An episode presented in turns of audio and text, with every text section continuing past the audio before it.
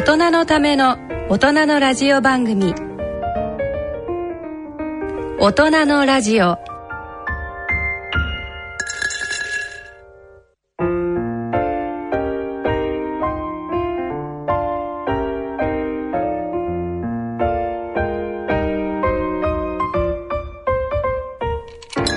皆さんご機嫌いかがでしょうか？立川楽長です。ご機嫌いかがでしょうか？氷香ですえー、大人のラジオ第2土曜日のこの時間は笑いと健康をテーマにお送りいたします。はい始まり始まり。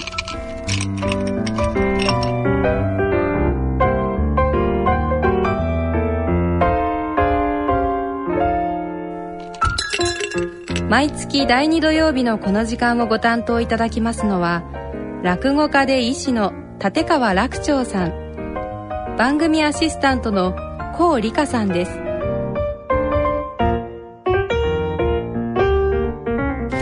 えー、っとねまあ今日最初ですからねちょっとね自己紹介っていうのもなんですけどね、はい、えー、私ねあの立川流の落語家でございます。ええー、師匠が立川志らくでございますがね実はね46歳まで内科の医者をやっております。お医者さんだったんですね。えー、で、えー、入門したんですよ落語家としてねで4年間前座修行をしまして、はい、えー、50になってようやく2つ目昇進。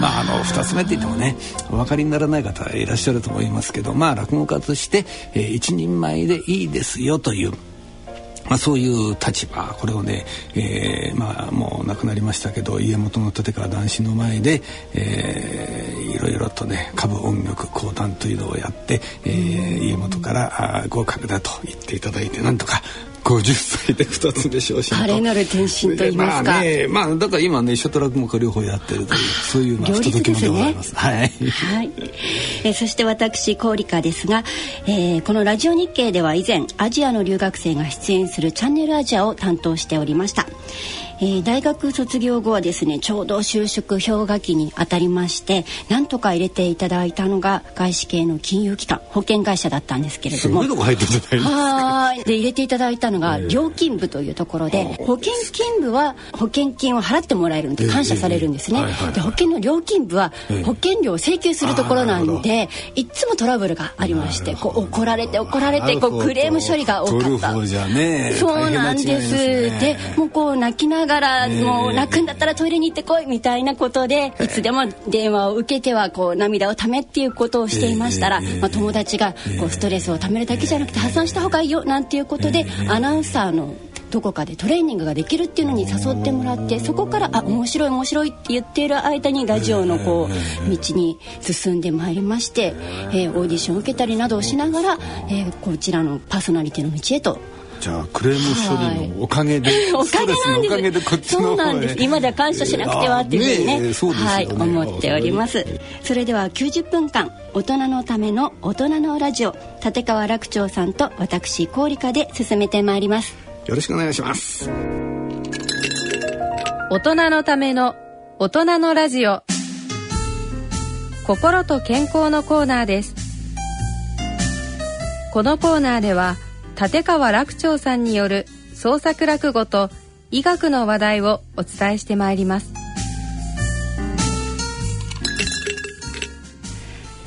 大人のラジオ。ここからのこのコーナーでは立川楽長さんの創作健康落語をお送りいたします。さ楽長さんこの健康落語っていうことなんですけれども、創作なんですよね。そうなんです。どうどういうものなんでしょう？うん、これあの落語って古典落語がね、有名ですけども、まああの新作落語っていうのがありまして、みんなそれぞれ自分で落語作ったりするんですよ。で私の健康落語も新作なんですけど、でもね医者と落語家両方やってますから、なんかこう医者でなくてはできないようなそんな落語がないかなと思って。だったら落語でなんか健康のメッセージ伝えちゃおうというねまあその健康の情報を落語で提供しようっていうんじゃなくてなんだろうその健康に関する自分なりのメッセージとか、病気に対する、まあ、自分なりに気をつけてほしいとことか、強調したいとか、そういったようなことを落語に乗っけてなんか楽長流のメッセージを発信する、そういう新作落語を作りたいなと思ったんですね。それが健康落語としての経験がこういっぱい詰まってるわけですね。まあ、そうですね。ただやってるのが落語家ですから、うん、やっぱりそこは落語家のフィルターっていうのがあるんで、うん、どうしてもまともにはいかないですね。えー、だから普通の医者が言ってるようなことはあんまり言わない。どっちかというと、えー、それっていいの大丈夫みたいな、ね、どっちかこうなんか横からカーブ投げるようなね、えー、下手するとドロップで落ちるみたいな。なねそんな内容ですね。でもまあ落語は落語だからまあこれはもう笑ってもらわないと、ねやっぱりお客さん満足しないからもう大いに笑ってもらってでも笑った後でなんかこう楽長のメッセージが心にこうずんと残ると、まあ、そういうものを今目指してるんですよ。なるほどなるほど。そして合コン老人会っていう今回これもちろん創作されたっていうことなんですけど、これはどういういきさつから、ね、あの認知症がテーマなんですよ、はい、やっぱり認知症は予防したいじゃないですか、うん、でじゃあどうやったら予防したらいいか。まあいろんな予防法あるんですけどこの合コン老人会っていうのは実はあの老人会同士が合コンをやるというね、うん町と町で集団で。の老人、え同士が合コンやる。ででそうしたらみんなやりたがるわけですよ、でもう大騒ぎになってしっちゃかめっちゃかになというそういう落語なんですけど。町のおじいちゃまおばあちゃまたちがで要はこれでやっぱりねあのお年寄りもうちに閉じこもってないでみんな外に出てきましょうよ。みんな大勢楽しみましょうよ。それがやっぱり認知症の予防にはとてもいいんですよというメッセージをここで出そうとしてるんですね。それでは立川楽長さんの創作落語合コン老人会をお聞きください。まあ、いろんな健康落語ございましてねまあ今まで50本ぐらいは作りましたからねもういろんなテーマがあるんですよいろんな病気の落語があってまあどんな落語でもねまあいいんですけどやっぱりお客様にね合う病気を選んだ方がいいんじゃないかと思うんですよ。ねやっぱりそうですよ。あの寄席なんかでもそうですよ。あのお客様を様子を見ながら今日はこのネタにしようかなって、えー、結構考えたりするもんなんですね。寄席でもね。だから私もそうでございます。やっぱりお客様にね会う病気がいいなそれはそうですよ。だってたまにはねあの女性ばっかりって時もあるんですよ。だって女性しかいないようなところで前立腺肥大の話をしたってしょうがないじゃないですか。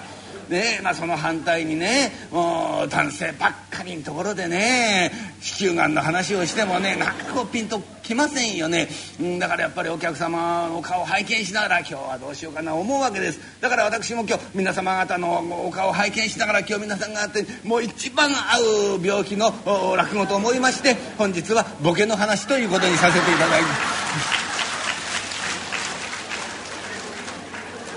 ボケの予防の方法っていろいろねありますよね今ね。もういろんな健康雑誌見ても書いてありますよ。うん。EPA ってねエイコサペンタエン酸っていうあの青魚ですイワシとかさ、まあ、あいう魚の、まあ、脂肪酸。これがあのボケにいいよとか。ね、もういろんなことが言われます。動脈硬化を予防するようなライフスタイルはアルツハイマーの予防にもなるよとかももう情報はいっぱい溢れてますよ、えー、でもね私思うんですけどねまあそれはいろいろ役に立つことあるんでしょうけど何といっても趣味を持つこと。これはやっぱり大事と思いますよ。やっぱり趣味を持つ人っていうのはねボケないんですよ。うん、これはね実際にもう裏付けがあるんですよ、えこれ日本国内で、え調査された結果なんですけれどもね5年間ぐらいずっとね追跡調査っていうのをするんです。様子を見ていくわけです。ね。そうするとね趣味のある方と趣味の全くない方をこいつ追跡調査していくじゃないですか。そうすると分かったんですけど趣味のある人の方がボケないんです。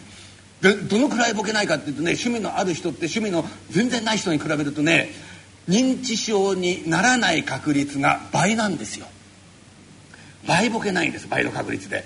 ね、これ結構な数字ですよだからやっぱりね趣味があるってねで趣味のある方っていうのはたとえ認知症になっても進行が遅いって言われてるんです。ね、だからねあのー、たとえ皆さんあれですよ万が一認知症になっても趣味を続けてください。ねいや本当進行遅くなるわけですから、えーまあ、最も中に一番何が困っちゃうかとねあの自分が何を趣味にしてたのか忘れちゃう方がいらっしゃるんですね、えーまあ、こういう方は大変に困っちゃうわけでございます、ね。でも趣味にもねあのボケ予防にいい趣味ってあるんですね。これどういう趣味かっていうと頭を使う趣味。うん。でもう一つね運動もいいんですよ。これはもう医学的に証明されてます。だからね言ってみれば体と頭と両方使う。これがもういいんですよ。両方ね体だけ使うんじゃない頭だけ使うんじゃない頭と体両方使う。これがいいんですよ。だから皆さん方もそう買い物に行くったってそうのんびりドラダラダラダラ歩いて買い物に行くんじゃないんですよ。ねもうできれば自転車に乗ってねペダルをこみながらね相対性理論を読むんです。まあもっともこれボケない代わりに交通事故にあったりしますけれども。ね。でねもう一ついいのがね社会との関わりを持ち続けること。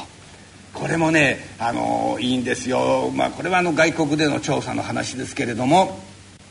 まあ大体リタイアしてからですよね。こういうことが問題になってくるのは。まあリタイアする前はどうしたってお仕事して社会とのコミュニケーション関わりっていうのは必ずあるわけです。でもリタイアするとなんか閉じこもっちゃう方いらっしゃるじゃないですか。でもリタイアしてからも社会とのコミュニケーション社会との関わりを持ち続けてる人と全然もう持たなくなっちゃった人比べるとねやっぱり社会との関わりを持ち続けてる人の方が認知症になりにくいんです。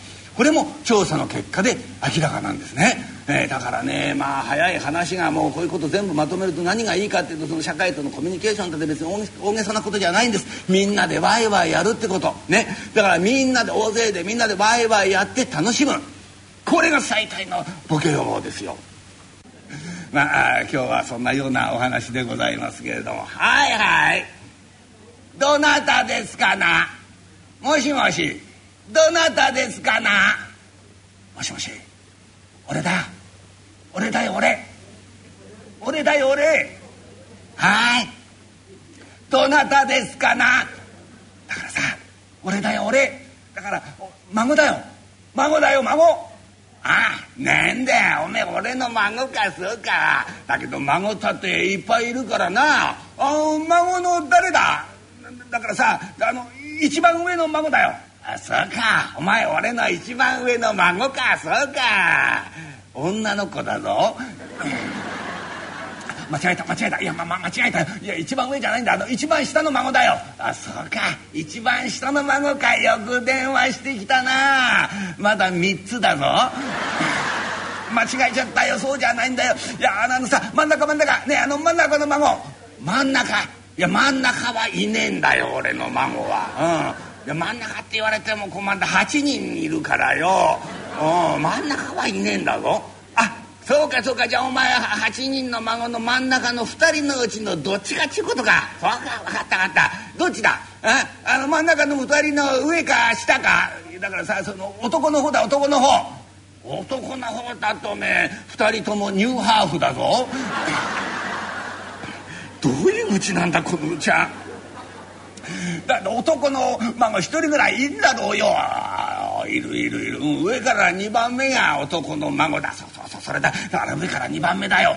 あそうか。お前上から2番目の孫か。そうか。そうなんだよ。大変なんだよ。俺さ車で事故っちゃってさ示談金50万振り込まないとね俺ね交番に突き出されちゃうんだよ。頼むよ。50万すぐにさ銀行振り込んでくれよ。そうしないと俺交番突き出されちゃうんだよ。俺さ今までさ交番なんて行ったことないじゃんかよ。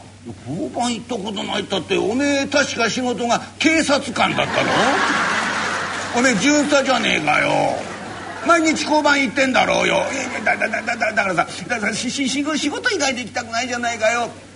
頼むよもうすぐ3時だからさ、まあ、あの3時までに50万振り込んでくれよ。俺さ警察なんかにさ突き出されたくないよ。頼むよ。おめえ芝居がうまいな。いや上出来上出来。いやいや俺はな近頃よ振り込め詐欺の犯人からかうのが趣味になっちゃっててな。よく電話してくれたな。いやありがてえやなそりゃ何がありがてえったっておめえ電話代そっち持ちで楽しませてもらってんだからよ。こんなありがてえことはねえやな、えー、退屈してからよ。毎日でも電話してかあああ切られちゃったよ。えー、これでおしまいか。ああ。またかかってこねえかな、あ、もうな振り込め詐欺の電話が一番面白いんだ。あ3時過ぎちゃったよ。あこういう電話はな3時過ぎるとピタッと来なくなっちゃうからな。ああああもう今日は来ねえか。お電話だぞ。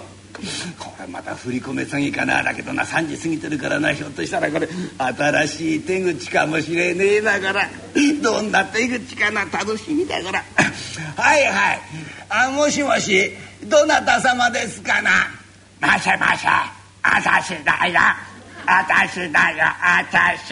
私すごいババアだなこれ。どんな手口だよこら。ああ何か今度あの葬式の費用でも振り込めってのか。何バカなこと言ってんだよ吉五郎さん私だよ。のり屋のお種だよ。なんでのり屋のババアかよ。なんだいねかかってきたか何が。振り込め詐欺おおかかってきたぞうちに私ってころにもかかってきてね車でね事故っちゃったからね50万振り込めって言ってね電話口で泣くんだよ。かわいいね。あんまりかわいいもんだから私はね名前から住所から電話番号からね駅からの道順からねほりはほり聞いたらさ切られちゃったんだよ。ストーカーかおめえは。えー、あいやいやささな俺んとこにもかかってきた同じ電話があああったかった俺んとこ電話してそれからおめんとこ電話したんだよ。あきっとなこの辺りのな年上のとこ電話しまくってんだその犯人は。えー、えー、同じ犯人だどうせ。かね。私はもうね振り込め詐欺の電話だけがたった一つの楽しみになっちゃってね。生きがいなんだよ。また電話来たらね吉五郎さん。またね報告してやっからね。あそうかそうか分かった分かった。まあ生きてたら電話してこいよ。はいはいはい。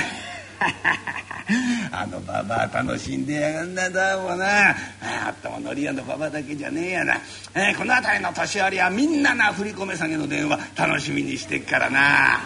おまた電話来たぞ。振り込め詐欺だとありがてえがな。はいはい。どなた様ですかな。お来たか。来た。あの俺だ俺小林だよ。小林小林精米店の小林。なんだよ。米屋かよ。こっちはまた振り込め詐欺の電話だと思ってワクワクしちゃって。ねえなんだよね？今日の？あ老人会の会合に出てこい。いいよいいよ冗談じゃねえやな。勘弁してくれ。やそりゃな、えいくら俺が前までの会長やってたからってよ。今会長めやってんだろうよ。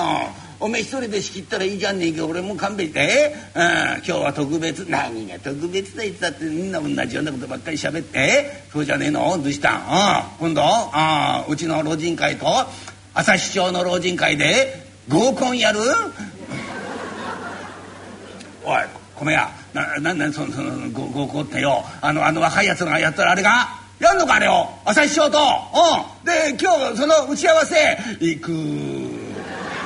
絶対行く俺。うん、あおおい小林よ。小林。ああのな言っとくぞおめえ。あのなそ合コンやんないいけどもよ。絶対におめえ後期高齢者だけは混ぜるんじゃねえぞおめえ。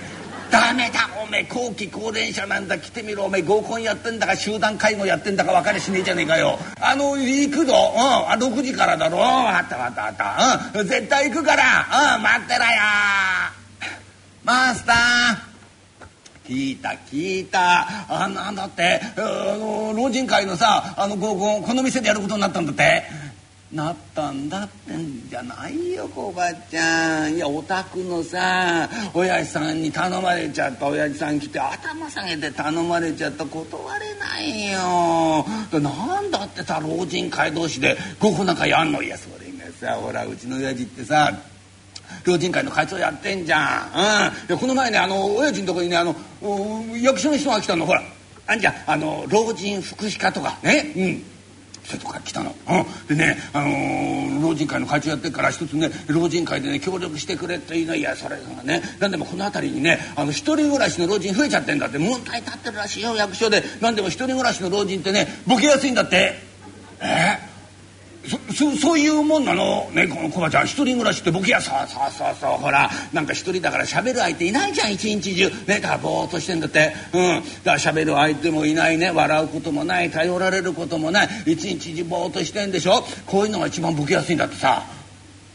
ま暑いねこれね。いやいやいや俺なんかそそそんなもんだよ。毎日、うん、店暇だろ？だからねあのだ誰もいないんだだから一人でもってさね、うん、注文もないし喋る相手もないし笑うこともないしぼーっとしてんだ。じゃあ俺ってすごくボケやすいってわけ？まずいなコバちゃんさん。そういや俺心当たりあんだよ。俺最近ねお釣りの暗算ねできなくなっちゃったの最近。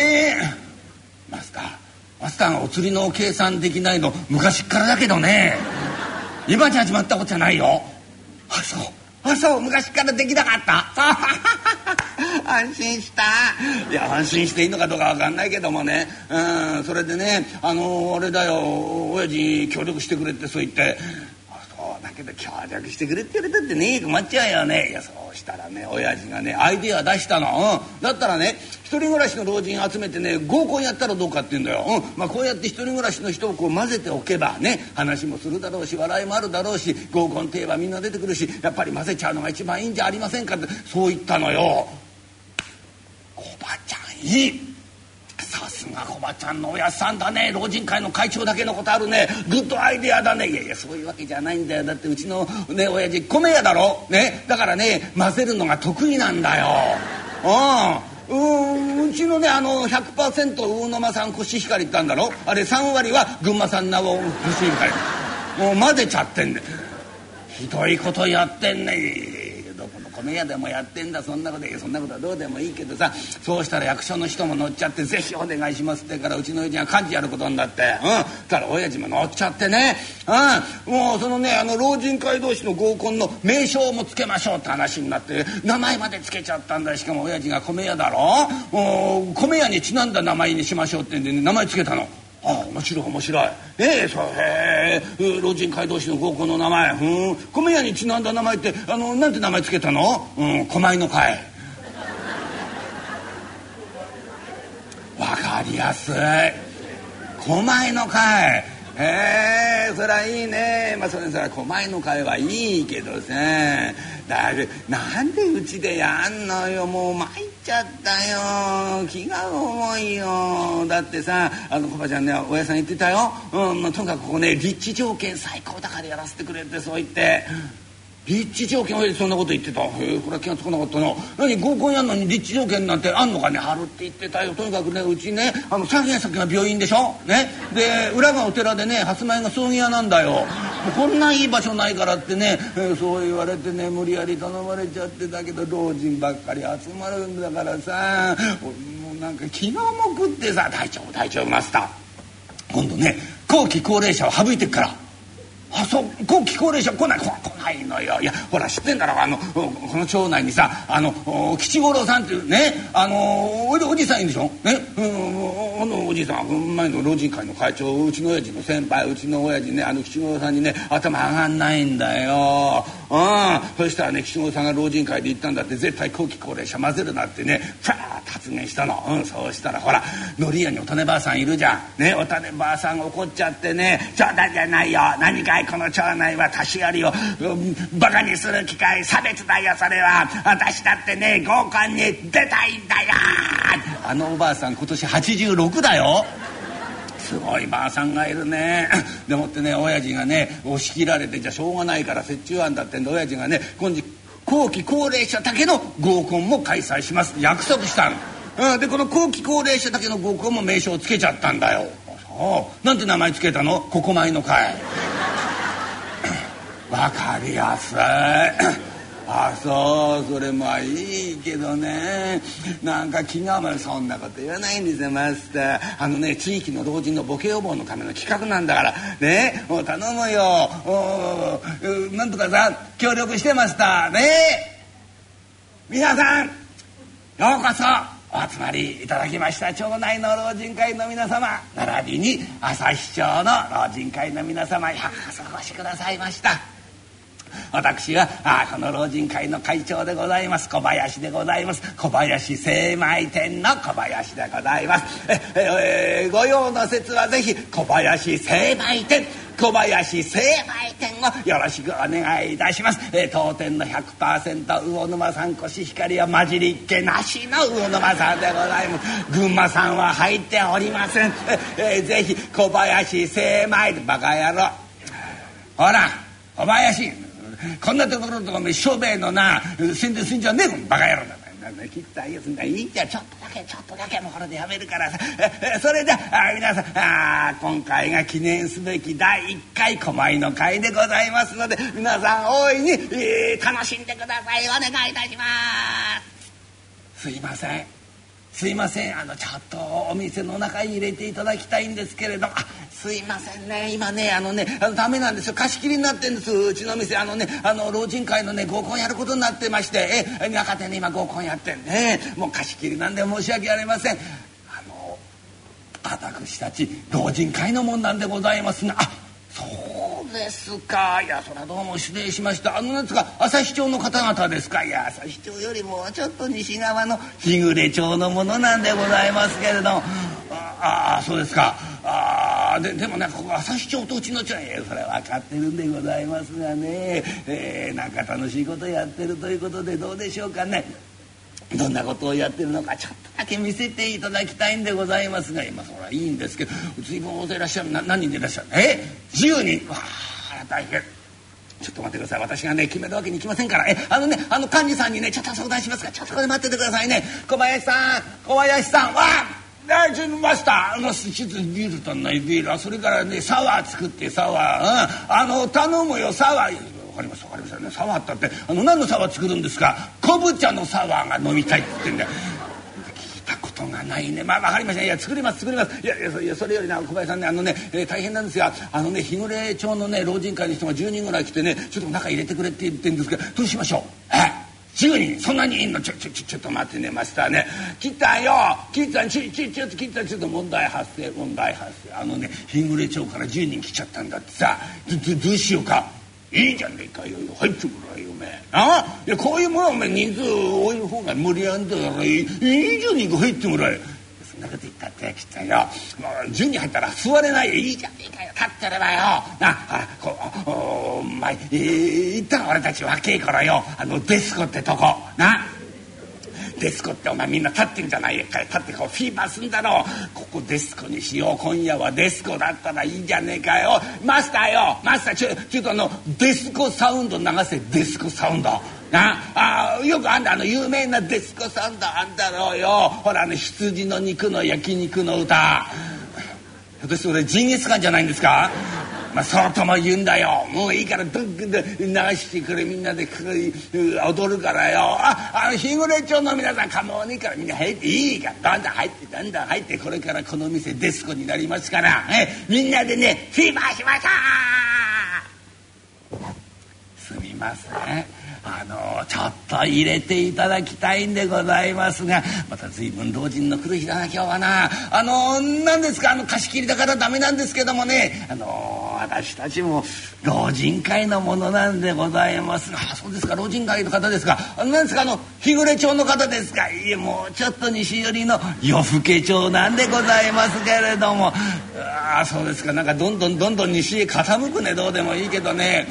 あのダメなんです。もう入れませんからね。え20人ちょっと冗談じゃありません。そんな店壊れちゃいますからそんな入ったら。ダメ。そんなこと言わないで。入れてください。知ってんですよ。私たちは中にね日暮町の人たちも入って楽しんでるんじゃありませんがちゃんと知ってるんですから。またよく知ってんなの。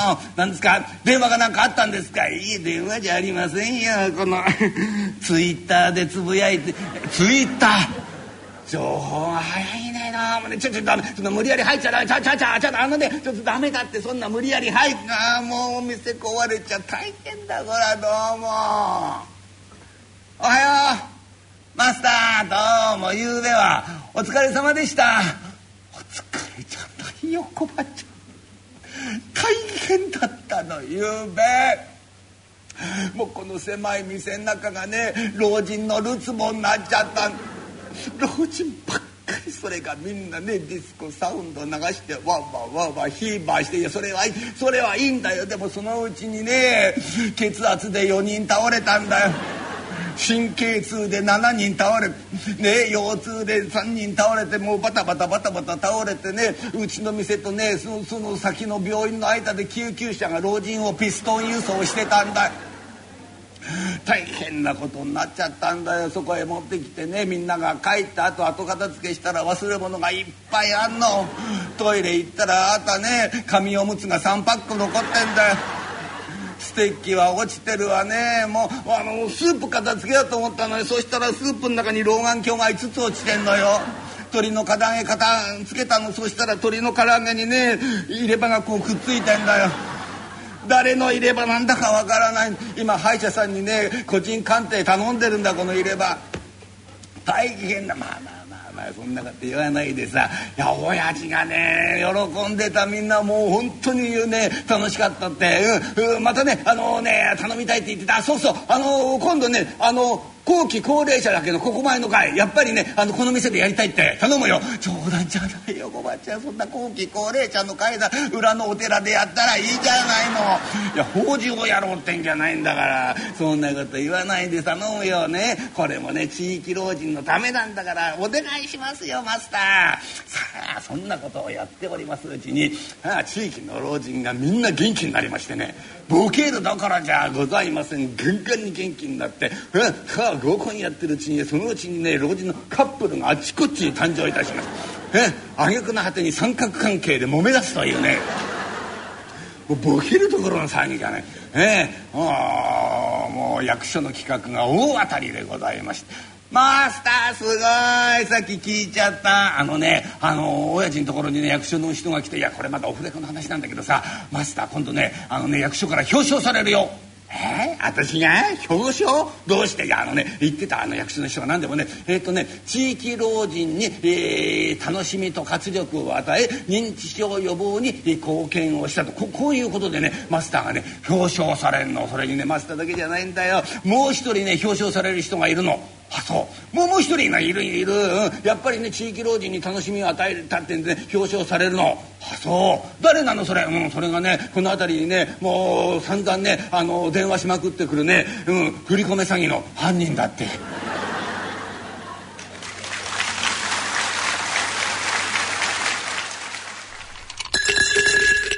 はい、えー、立川楽長さんの創作落語合コン老人会をお聞きいただきました。はあやっぱり元気でしたね。元気。聞いてる方も元気になるでしょこれ。うん新鮮でした。合コンっていうのが。ああそうですか。おじいちゃまたちが、ええええこうね考えもしないと言いますか。そうそうそう。やっぱりね、あの若返るっていうかね、うん。やっぱりねあのー楽しむっていうことがね、とってもいいんですよ。っていうのはねあのさっき枕で私言ってたけどあの趣味を持つことがとってもいいって趣味のある人とない人で、あの追跡調査するんですよ。何年間も、そうすると趣味のある人は趣味が全くない人に比べると認知症にならない確率が2.2倍高かったって言うんですよ。つまりならない確率が倍になっちゃうんです。趣味を持つだけで、ねえ。でやっぱりこう合コンっていうと張り切るじゃないですか。事やっぱりね 女性に対するね興味ってものをうんなくしちゃダメですね、やっぱりねあの、まあ、女性も同じですけど異性に対する興味を持つことで例えば男性ならテストステロンっていう、あの男性ホルモンで女性ならエストロゲンという女性ホルモンこれの分泌が良くなる。異性に対する興味を持つってことはもうそれだけで健康にいいし、えー認知症予防にもなるんですね。やっぱりねあの女性の笑顔を見るだけでもね、もう若返りますよおじいちゃんおばあちゃんねえ。でも女性にしてみてもやっぱり男性が注目してくれるっていうので、お化粧を絶やさないっていうね、ええそういうのも重要ですそうなんよねですよね。やっぱりあの見た目を若くする。で自分が綺麗になったというなんていうかな満足感とか、まあ、高圧感までいかなくてもやっぱり頭の中でその、脳内ホルモンとよく昔ねあの流行りましたけどエンドルフィンというホルモンが出てくる、これはあの何かした時によ自分に喜びを与えるご褒美ホルモンみたいなものなんですね、それがやっぱり出てくる。このエンドルフィンが出ることもとっっても体にいいですよ。一人でいちゃダメですね。一人はダメですね。でこの合コン老人会もあの一人暮らしの老人がボケやすいということを一つの前提として、うん、えー、始まってくるわけでしょ。えー面白かったのはあの電話のとこですね、えー、やっぱこう電話も誰かからのインプットと言いますか、えー、こう反応じゃないですか、そうなんですよね、ね、やっぱりどっかで社会とのコミュニケーションを求めてると思うんですよ、だからその電話が来るのはとっても嬉しいことなんですよね、え ー、ねオレオレ詐欺で振り込みっていうのをやり込めちゃうっていうのもね またこの落語の面白さでありますけれども、ね、振り込み詐欺を待ってるというね。待ってる。それが生きがいになってるというねクレーム処理も待ってればよかったそうか、えー、思いましたね、ね、そうすると電話が楽しみになった本当ですよ。こう来ましたか？またこの人ですか？みたいな。今度はどんなクレームかしらみたいな。ね。そうか。やっぱりどんなこともねやっぱりその楽しみを見つけ出していかないとね、仕事にしてもね。ただ単純作業でもただやらされてる嫌だっていうのはね、あのねこういうデータなんですよ。強制されると人間ってストレスなんじゃないですか、はい、このストレスが長く続くと海馬の神経細胞の数が減っちゃうんですよ。海馬っていうのはねあの脳の中のある部分なんですけども、記憶を司る場所なんですけども、認知症の時に真っ先にやられてくる場所なんですね。だから物が忘れそうなんだからねストレスっていうのは実は認知症の一つのリスクになるんですよ。海馬の神経細胞の数が減っちゃって体積がねちっちゃくなるってんですもんストレスで。だから強制的に何かやらされるっていうのはねだからそういう環境にあってもそこに楽しみを見つけ出すっていうのはね、やっぱり仕事に対する一つのなんだろう賢い方法だしもう健康を維持する技みたいなねことがあるでしょうね。そうですね。環境自身はそのままなかなかね変えることはできないかもしれない。でもその自分の受け取り方方はね自分の問題だからどう受け止めるかは自分でコントロールできるはずなんですよね。やらされてるんじゃなくってこれは自分が選んでやってるんだ、えー、楽しんでるんだっていう気持ちに変えていく、はいはいはい、うん、それはねきっと大きいと思いますねはあ認知症ねこれで予防して元気に過ごしていきたいななんて思いました。合コンやってください。はい。以上楽長さんの創作落語合コン老人会をお聞きいただきました。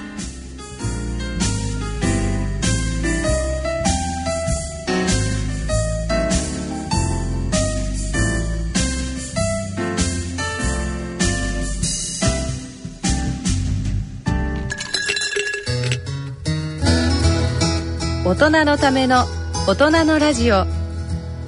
私の履歴書のコーナーです。このコーナーではゲストの方の人生の歩みをご紹介しその中から得られた教訓などをご紹介してまいります。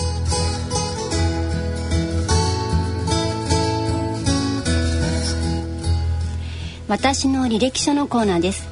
今回は第2土曜日第1回ということで立川楽長さんの生い立ちから現在に至るまでのお話をお伺いしてまいります。よろしくお願いします。改めまして、はい、私じゃないいいような気もしますけど。聞きたいです。楽長さんあのお生まれはどちら？私はね長野県の飯田市の田舎もいいとこでね、自然豊かなまあ言いようによってはね、うん、自然は豊かでしたね、はい、この少年の頃はどんな遊びに夢中になってたりしたんですか？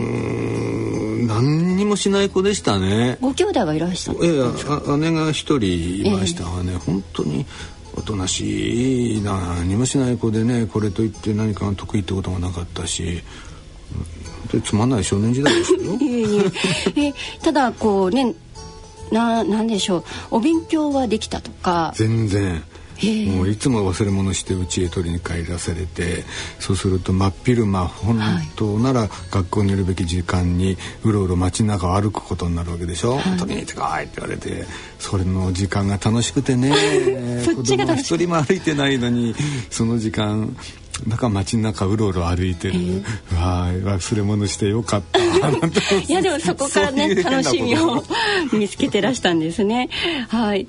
そして中学や高校時代は？高校で東京出てきたんですね。吉祥寺にある世間高校っていう。で東京に出てきたんで寄席にフラッと行ってみたんですよ。新宿の末広亭なんですけど。そうしたらもうやみつきになっちゃってしょっちゅう行ってました学生服着たまま学校の帰りに新宿寄って学生服で末広亭の一番前に座ってね。ずっと高校の時にですか？高校そうですね。だから高校の時はねよく聞きましたよ。あのでホール落語って言いましてね、あのいわゆる寄席っていうのは漫才もあれば、はい。あの色物って言って、いろんなあの曲芸だったりね、あの歌舞音楽みたいなものをやったり、えーあるんですけども落語だけで構成されたその落語会をホールでやってたんです。それをホール落語って言うんですけど、はい。ちょうどそのホール落語が全盛になりかかってた時代ですね。楽しみでここ時代うまくいきましたね。落語にでも疲れるどっぷりに近かったですね、でもまあ演劇部必死になってやってたんでまあ芝居も好きでしたけどね、え演じることはお好きだったんだっですか？たんですねきっとね、うん。やっぱりあの舞台に立つことが好きだったんでしょうね。なんかでも人前で何か演技するっていうことが、やっぱり快感だったんでしょうね、いやでもね、あの大学入ってやっぱり芝居やりたかったんですよ。演劇部やりたかったんですけど、演劇部なんかないんですよ医学部だったからだから困っちゃってね。でも演劇部作るとなったら大変なんですよ。とにかく人間がいるお金がいる、ね大道具さんとかね。才能の塊ねですよあれ、ええ。本当にあの美術にしてもあの照明一つにしても、で電気もね。自分で配線図作れるような人じゃないと照明できないから、はい。とてもできないんです。医学部なんて。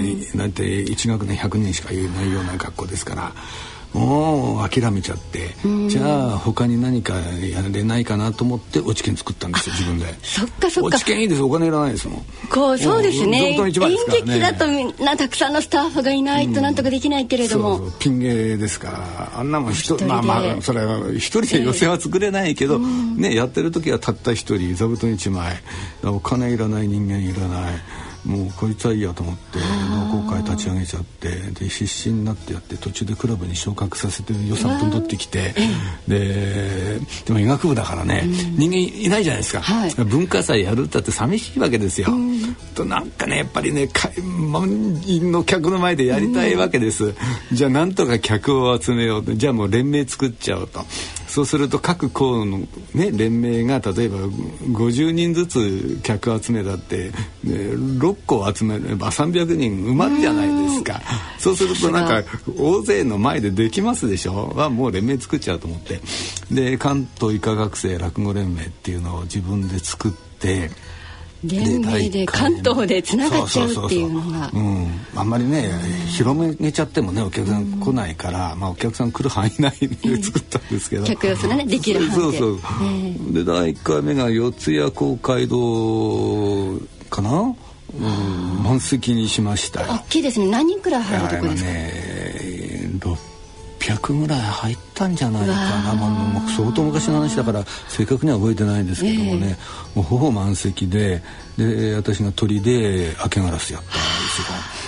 えーあれはやっぱりえー連盟作ってよかったなと思いましたね。気持ちいいね気持ちよかったです。本当にやっぱりもうね大ホールで満席でやるっていうのは、あこんなに気持ちいいんだと思いましたね。まあその演劇の夢は叶わなかったでしたけれどもそうなんですよ。ねもうなんつうかね。ところでえーでもおかげでハマっちゃって落語にえらい目に遭いましたよおかげで。いやもうだから国家試験をね。あの受けて発表までの間しばらく時間があって、はい。えー当時ね1週間か10日ぐらいあったのかな、発表までに。でその間やることないわけです。よ、まあ、休みになるんですけど、うんでもその間ずっと医者になろうか落語家になろうかずーっと真剣に悩んでてねどっちにしようかなと思って、でも結局もう結論出ないんですよ。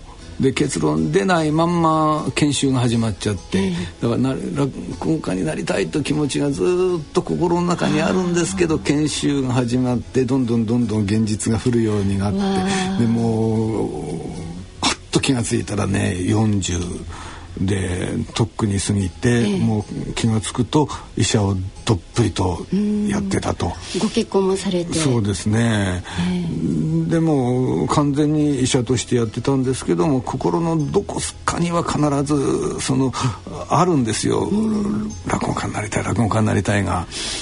でこれがね飲むとね出てくるんです。ポカポカポカポカとかと浮上してくる。それ理性がある時は理性に押さえつけられてるんですけど、あのだいたいお調子3本過ぎるとねこれがプカプカプカって出てきて 愚痴るんです。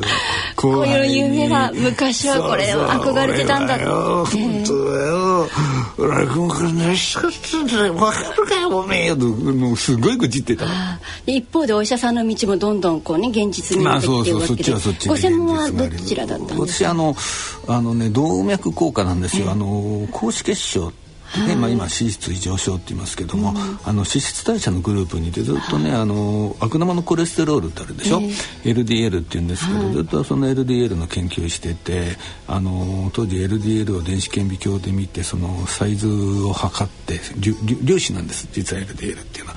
それと病気との関係を調べるっていう、まあ、それが私の学位論文だったんですけども、えー、そういうことをやってっててだからもともとずっと予防医学の畑でやってきたような感じです。だからあの健康落語もどうしても予防という目があるからやっぱり予防医学やってきた目で作るとあの健康落語ああいう形になるんだろうなと自分では思ってますけどね、このお医者さんの道も極められつつでもやっぱりねお酒を飲むと果まってしまうっていうその気持ち。ここをどんなふうにしてこう解消しよう解消なんかできないですよ、えー、えー、もうもやもやもやもやずっとしてて。いやそうしたらねあのー、私に愚痴られる後輩がねいい加減なんかうんざりしたんでしょうね。ある日ねあの本持ってきてね福沢さんでまあ私本名福沢って言うんだけど、はい、福沢さんこんな本あるから読んでくださいよ。見たらね立川談志の書いた本で「あなたも落語家になれる」って本だったの。で読んだらねあの立川談志が社会人弟子に取るって書いてあるんですよ。まあ、当時40過ぎてましたけど。ええー、と思ってね。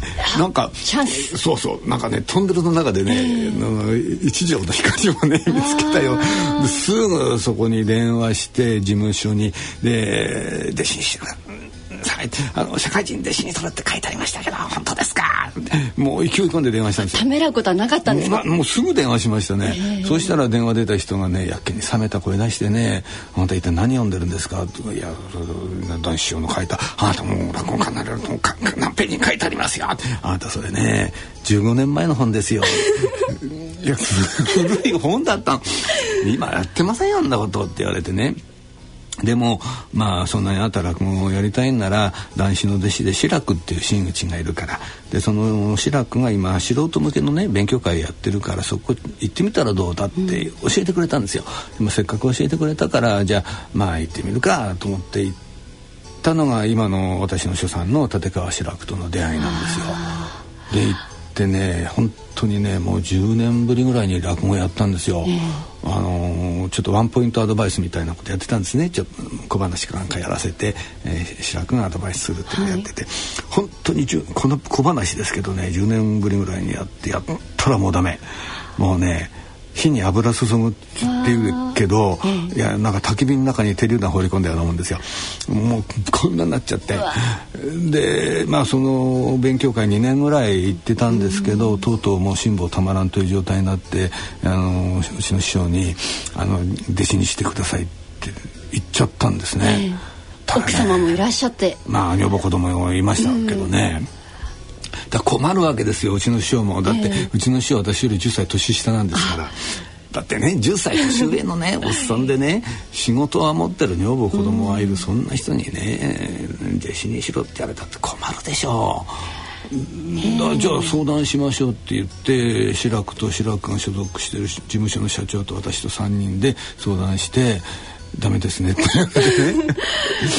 いやいやそれはまあ確かにねそれは無理ですよ。だって前座になるっていうことはっていうか入入門するってことは前座になるってことなんですね、はい、で前座になるってことは収入がゼロになるということなんですよ。もう現実的にねその時点で収入ゼロにするのはさすがに無理でしょうって話お医者さんである程度のね収入もあった中ゼロですよね。いや医者っってねそんな儲かる仕事じゃないですからね。えー、まあ、やりようによっちゃ儲かるやっぱそんな話はいいんですけども。まあでもねこう今までの仕事を投げ打って、えー、ね、奥様も生活、ね、どうなるんだろうって不安もねきっと終わりだったでしょうに。と思いますね、えー、反対はされなかったんですか？いや反対はしなかったですね、っていうのはうちのねかみさんもねあのそれがどういうことなのかあんまり見えてなかったみたいですね。なんかカルチャーセンター行くような雰囲気で思ってたんじゃないですかね。だから書いて楽しんでるぞみたいな。こんなに私が忙しくなるなんて思ってもなかったでしょうね。私も思ってなかったしね。でまあそのダメですねって言われたんだけど、私ががっかりしたらしいんですよすっごい。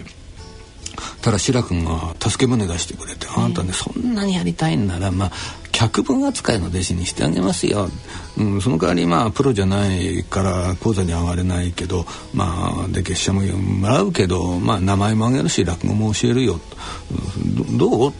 聞いてくれて脚本扱い。まああのねこれ話し出すと長くなるんですけども立川流ってねそんなのがあるんですよ。社会人それがまあ本に書いてあったことなんですけどもあの社会人でプロじゃないけど弟子っていう脚本扱い B コースって言うんですけどね、うん、だから志らくの B コースをあなたのために作ってあげるよって言ってくれていいですかって。いいですかって聞かれたってね こっちの選択肢がこっちにあるわけじゃないからもうとにかく何でもいいからお願いしますって。で B コースの脚本の弟子になったの44歳。それからずっと2年間ぐらい毎週毎週志らくのうちに通って稽古をしてたらそのうちに社長から呼び出されてなんだろうと思ってねビクビクしていったらプロでやらないかっていうお誘いがあって。でその時もまた元の問題に立ち返るわけでしょ。う返事できなくてね3か月ぐらいほっといたんですよ。そうしほっといたってよりできないでいたんです、うん、そうしたら志らくからある日楽屋で本当にすれ違いざまの立ち話「ああの話どうすんの?」って聞かれた途端に頭スパーンと真っ白になって反射的に「お願いします」って言ってた。で「お願いします」はいいけどもまたよこれちょっと収入なくなるしどうしようかで本当にその時に「すいません午前中だけ医者やらせてください」って言ったの。まあそれなんとかね、まあ、食えるだけはちょっと午前中なんとか医者で稼いで、うん、まああのアルバイトみたいにして。でなんとかいけませんか。って聞いたんです。そしたら志らくが「まあ分かった」と「じゃあカバン持ちだけは免除しようと。もう社会人としての修行ができてんだろうからカバン持ちは免除すると。その代わり前座としての仕事はちゃんとやってください。それ以外の仕事はねそういうことならいいでしょうって言って OK してくれて46歳にようやくプロとしてあの前座主義始まったんですよ。前座ってどういうことをするんですか？これはね下働き全般ですね、うん、まず人格のない立ってりゃ壁と同じみたいなね、うん、まあいわゆる、まあ、落語家の修行時代ですねで50で2つ目まあ男子に OK って言ってもらって、うん、でまあ一人前と。2つ目になると自分でお話の時間を持ってもいいってことなんですか？えっとね2つ目と前座の違いっていうのはもう天と地ほど違いまして2つ目になるとまず自由に自分の活動をしていい、紋付き袴を履いていい手拭いを自分の持って配っていいとかね、まあ、あの本当にもう一人前ですよという状態になれるんですね。でまあなんとか2つ目になれたんでそこでようやく自分で自由に健康落語の活動を広めることができたと、まあ、そんなわけですけどね。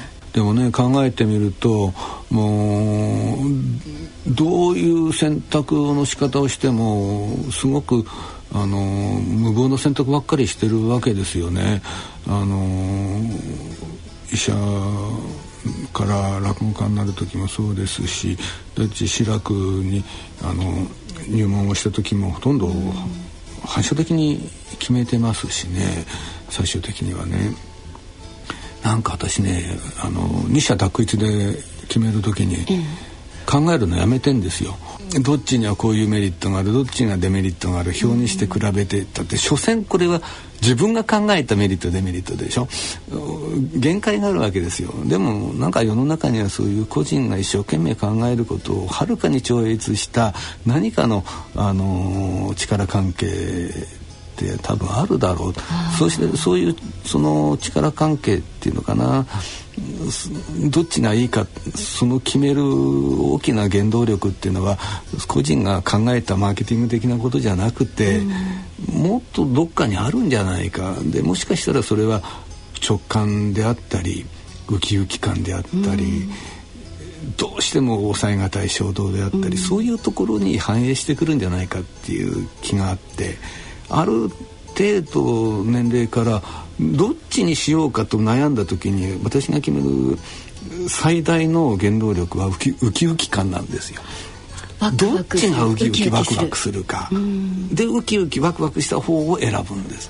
もうそっちに今行っちゃってますね。得するか損するかではなく。そうそうでも得する損するかって分かんないじゃないですか、それはその時点でただその人が考えただけであって正しいかどうかなんて誰にも分かんないしだったらそういうね小賢しい選択をするよりも自分の素直な衝動に任せた方がもしかしたら正解なんじゃないかなってなんか最近そんな風に考えるようになってますけどね。自分の衝動に。そうですね。だから考えてみれば落語家になってからもそんなこといっぱいやってますよいいのかよと思うようなね、うん、選択をして。でもまあその時に思うのは誰かにものすごく迷惑かけるんならしょうがないけどまあ自分一人が恥かけば済むじゃんかと思えることはどんなに無謀だと思っても衝動に従って選択して、うん、結局それは良かったですね今まで中で、うん、えー、間違ってはいなかったですね。はあ、そんな立川さんなんですけれどもこれからの活動は？はいまあ健康落語をね、えー、クオリティを上げていくもうとりあえずそれにつきますね。でもう一つね海外でやりたいなと思って。海外まあもちろん日本人ですよ、えー、落語っていうのは日本語あってこその落語なんであのー、日本語でやること以外は今あんまり考えてないんですけども海外の日本人って日本にいる人たちよりよっぽどストレス多いじゃないですか。だったら日本にいる日本人だけじゃなくて海外にいる日本人に健康落語を聞かせたいなって今そんなふうに思ってますけどね。いいですね。アメリカで中国でインドネシアでアフリカで、まあ、今度シンガポールでややることになってまして、うん、まあ、もしかしたら来年あたりパリでやることになるかもしれないですね。うんそうですね。海外で急にねおにぎり食べたいっていうそういうのと同じような気持ちで立川さんの話聞きたい楽長さんの話聞きたいっていうねそういう方のご要望にお答えして、えー、ねそう思っていただければね、はい、えー、あののりのりたっぷりのおにぎり。楽しみですね。はい。ということで私の履歴書のコーナー今回は立川楽長さんの生い立ちをお伺いしました。失礼いたしました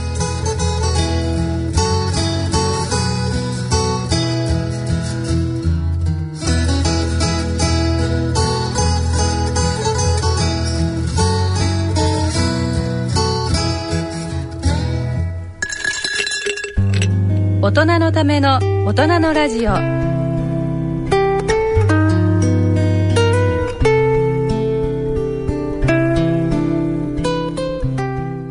さあ今回の大人のラジオどうでした？はいこう落語をラジオで聞くっていうのをね初めて体験しまして、えー、それね新鮮でした。昔はねあのよくラジオで落語が流れてたんですね。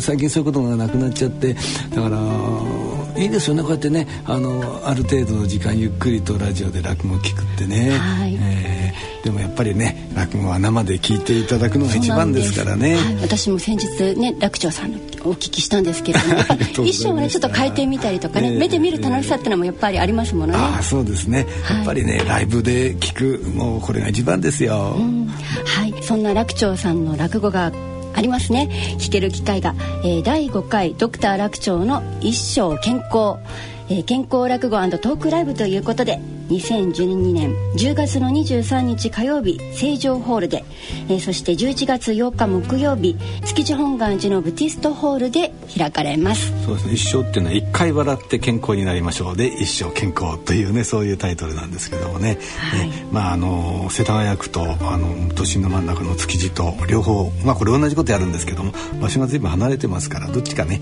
あの来やすい方にお越しいただければと思いますね。はい。18時半会場で開演は19時からということで夜のひとときをお楽しみいただければと思います。これねあのなんか聞いてくださってる方にご招待のね、えー、なんか企画もしてくださるということなんで、えー、ぜひお越しいただければと思います。はい。詳細はこちら。ラジオ日経大人のラジオの宛先です。郵便の方は郵便番号8373東京都港区赤坂。1-9-15ラジオ日経大人のラジオ係まで。